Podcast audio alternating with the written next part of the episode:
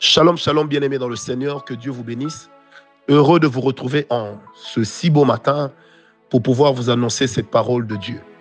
Certains d'entre vous sont peut-être endeuillés, peut-être malades, peut-être abattus, peut-être épuisés. Mais j'aimerais dire à une personne, peu importe la situation dans laquelle tu te trouves, accueille la parole de Dieu avec beaucoup de simplicité et avec grand et bon cœur.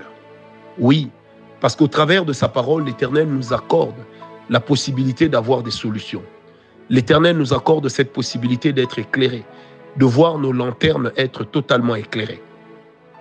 C'est pourquoi, bien aimé dans le Seigneur, je suis très heureux ce matin, moi, Francis Ngawala, esclave volontaire de Jésus-Christ, dans cette dévotion matinale, dans cette bénédiction matinale, de vous apporter tant soit peu un peu de force, au travers de la parole de Dieu, au travers de cette méditation extraordinaire de sa parole vivant dans un monde dans lequel les, les coûts sont abondants, les problèmes sont abondants, nous croyons que cette parole représente pour nous un refuge, non seulement, mais cette présence représente, représente également pour nous une lumière sur notre sentier, représente pour nous un éclairage sur nos voies.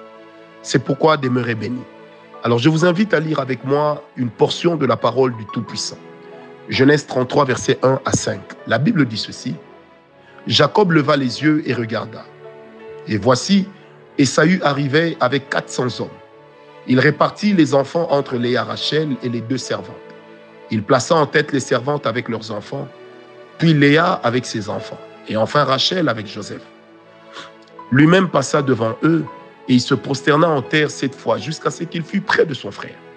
Esaü courut à sa rencontre, il l'embrassa, se jeta à son cou et le baisa, et ils pleurèrent.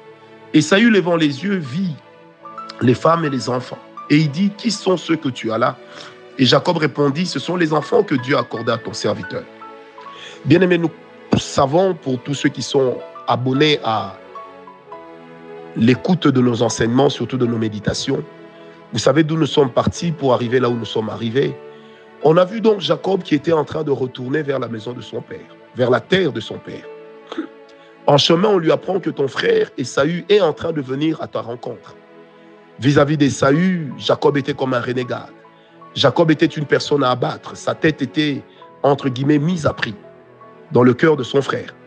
Parce que dès au moment où ils se séparaient, Esaü n'avait qu'une volonté, un désir, celui de pouvoir tuer Jacob après la mort de leur père. Mais là, voici que Jacob revient, le papa est mort. L'acte commis demeure. Mais regardez l'attitude de Jacob. Jacob, premièrement, il va d'abord dans la présence de Dieu avant d'aller affronter son frère, lequel en ce moment se présente comme un gros adversaire. Il va d'abord vers Dieu. Il cherche d'abord la présence de Dieu. Bien aimé, vous savez, généralement, lorsque nous sommes dans des problèmes, il faut savoir que les premières personnes qui nous parlent, la première et la dernière, généralement, ce sont les conseils qui résonnent le plus dans nos esprits. C'est pourquoi il est très important de savoir à qui nous nous confions. Lorsqu'il y a un problème, lorsque les gens médisent de nous, lorsque les gens nous écrasent, lorsque les gens nous critiquent, lorsque les gens disent et font des choses qui ne sont pas agréables à nos oreilles, à nos cœurs, vers qui nous tournons-nous Généralement, nous cherchons d'abord une solution dans notre intelligence, dans notre sagesse humaine. Il arrive que nous nous tournions vers les autres, mes bien-aimés. Il arrive qu'il y ait de ces problèmes qui ne peuvent être résolus par les hommes, mais qui ne peuvent être résolus que par Dieu. Il est de ces interrogations qui ne trouveront jamais une réponse au travers de la bouche humaine, mais qui n'en trouvera que lorsque la bouche humaine sera remplie de la présence de Dieu, ou lorsque le Saint-Esprit décidera de passer par l'homme, par sa parole, ou par toute autre voie pour nous annoncer la voie de la sagesse. Bien-aimé, Jacob a choisi la présence de Dieu. Parce qu'il savait que la parole de Dieu sortie dans sa présence était vecteur d'éclairage, de lumière sur son sentier. Il savait que le conseil de Dieu était ou serait le plus puissant. Parce que souvenez-vous que lorsqu'on nous a annoncé la venue du Fils de l'homme, dans Ésaïe, la Bible l'a appelé disant qu'il s'appellerait admirable, qu'on l'appellerait aussi conseiller. D'autres versions disent qu'il aura en lui un esprit de conseil. Bien-aimé, Dieu, c'est le maître par excellence de la sagesse. C'est le propriétaire de la véritable sagesse, la source de la vraie intelligence non corrompue et non corruptible. C'est pourquoi il est donc important de se poser la question utile. Quand je suis dans des tourments, vers qui je me tourne? Vers qui vais-je? Lorsque j'ai tout essayé, qu'est-ce que j'essaye? Qui est-ce que j'écoute? Bien-aimé, Jacob s'est tourné vers Dieu, il est allé dans la présence de Dieu. Car dans la présence de Dieu, il est possible de voir la fin alors qu'on n'est qu'au commencement d'un problème. Dans la présence de Dieu, le Seigneur est capable de vous nourrir d'une espérance, alors que sur terrain, rien ne marche. Mais cette espérance en vous est là en train d'entretenir cette flamme. Et cette flamme ne peut venir que du grand roi. C'est pourquoi je prie en ce moment, non pas seul, mais avec le Saint-Esprit. Que ta grâce, Seigneur, puisse être avec nous. La deuxième des choses que Jacob va faire, non seulement il va dans la présence de Dieu parce qu'il cherche un conseil, il cherche l'attitude à avoir. Mais quand il descend, l'attitude qu'il affiche est extraordinaire. Une attitude de réconciliation, une attitude d'humilité. Il n'a pas brandi le fait que le Seigneur lui ait dit que c'est toi l'héritier d'Isaac. Il n'a pas brandi le fait que l'Éternel ait été avec lui. Non, ça, ça ne regardait que Dieu et lui. Il n'a pas brandi à Esaü le fait que Dieu ait changé son nom en Israël. Il ne l'a pas fait, comme le ferait bon nombre d'entre nous en disant j'ai fait ce que j'ai fait, de toute façon Dieu est avec moi. Que ça te plaise ou non, Dieu est avec moi. Si il est d'accord avec moi, c'est suffisant. Ça n'a pas été la voie de sagesse choisie par Jacob. Jacob a fait montre d'une humilité. Jacob a fait montre d'un rabaissement de soi. Il a accepté de se rabaisser. Il s'est prosterné devant son frère. Alors qu'on pouvait se prosterner devant sa mère, devant son père. Mais lui, il a fait devant son frère. Il a reconnu à son frère une autorité même si c'est lui qui avait la chose de Dieu. Mais il a reconnu l'autorité qui était en son frère. Bien aimé, je voudrais dire à une personne qui me suit en ce moment, l'attitude que nous affichons lorsque nous cherchons à réparer, ça compte beaucoup. L'attitude, le langage que nous utilisons compte beaucoup.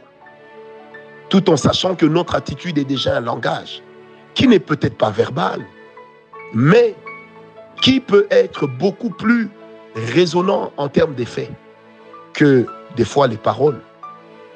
Bien-aimés, ayons l'humilité comme l'a eu Jacob. Quand on a mal fait, réparons. Quand on a mal agi, réparons. Quand on n'a pas été à la hauteur, réparons. Et ça, ça a été l'attitude de Jacob. Une attitude de champion, une attitude de vainqueur. Le jour où nous comprendrons que nous n'avons rien à prouver aux autres et que Dieu est notre seule ressource et que notre récompense ne viendra que de Dieu, croyez-moi que nous trouverons bien des solutions à nos problèmes. Que Dieu vous bénisse, bien-aimés. La troisième chose, qu'apporte la présence de Dieu à Jacob Et ça, c'est ce que nous avions commencé à voir hier. C'est qu'à cause de la présence de Dieu, l'attitude intérieure de Jacob n'est plus la même le cœur de Jacob n'a plus les mêmes dispositions. Il ne cherche plus à rouler l'autre. Il ne cherche pas à usurper, mais il cherche à se réconcilier. Nous ne serons capables d'une certaine attitude que lorsque nous apprendrons à grandir dans la présence de Dieu. Nous ne serons capables d'une certaine humilité que lorsque nous aurons appris à demeurer longtemps dans la présence de Dieu. Voilà pourquoi il est important dans notre marche avec le Tout-Puissant, de lui rester attaché, collé, et de savoir qu'il n'y a pas meilleure voie que celle que Dieu nous indique. Il n'y a pas meilleur chemin que celui qui nous est indiqué par le Seigneur. Une autre chose que la présence de Dieu va apporter à Jacob, c'est le calme et la tranquillité. Il est calme, il est tranquille. Il ne fuit pas, il ne panique pas. Il assume, mais avec humilité. Une autre chose encore, bien aimé, c'est que Jacob croit dans la maîtrise de soi. Il y a une grande croissance dans sa maîtrise. Il n'est plus le même jeune homme, prêt à saisir la moindre occasion pour se donner raison, prêt à saisir la moindre occasion pour faire ceci ou cela. Il est un autre homme. Je prie avec toi ce matin que la présence de Dieu te trouve, te localise et te change. Je prie pour moi-même, je prie pour chacun de vous qui êtes en train de m'écouter en ce moment. Que l'esprit de communion soit avec nous. la simplicité, le calme, la tranquillité, la paix, l'équilibre soit notre partage. Que nous puissions croître dans la maturité à tous égards. Que l'Éternel puisse voir en nous des personnes de confiance. Et que nous, nous puissions dire à Dieu, nous te faisons d'abord confiance. Parce que tu es notre Dieu, le seul méritant de notre foi, et celui qui donne à notre foi une suite qu'on appelle les effets ou les résultats. Seigneur, nous te disons merci parce que c'est par toi que nos problèmes, même les plus périlleux, trouvent leur solution. Que nos challenges, même les plus épuisants, trouvent la possibilité d'être résolus. Nous t'aimons, Seigneur Jésus. Nous croyons en toi, nous croyons en ta grâce, nous croyons en ta force, nous croyons en ta main. Merci Jésus-Christ. Paix et grâce dans nos vies. Amen.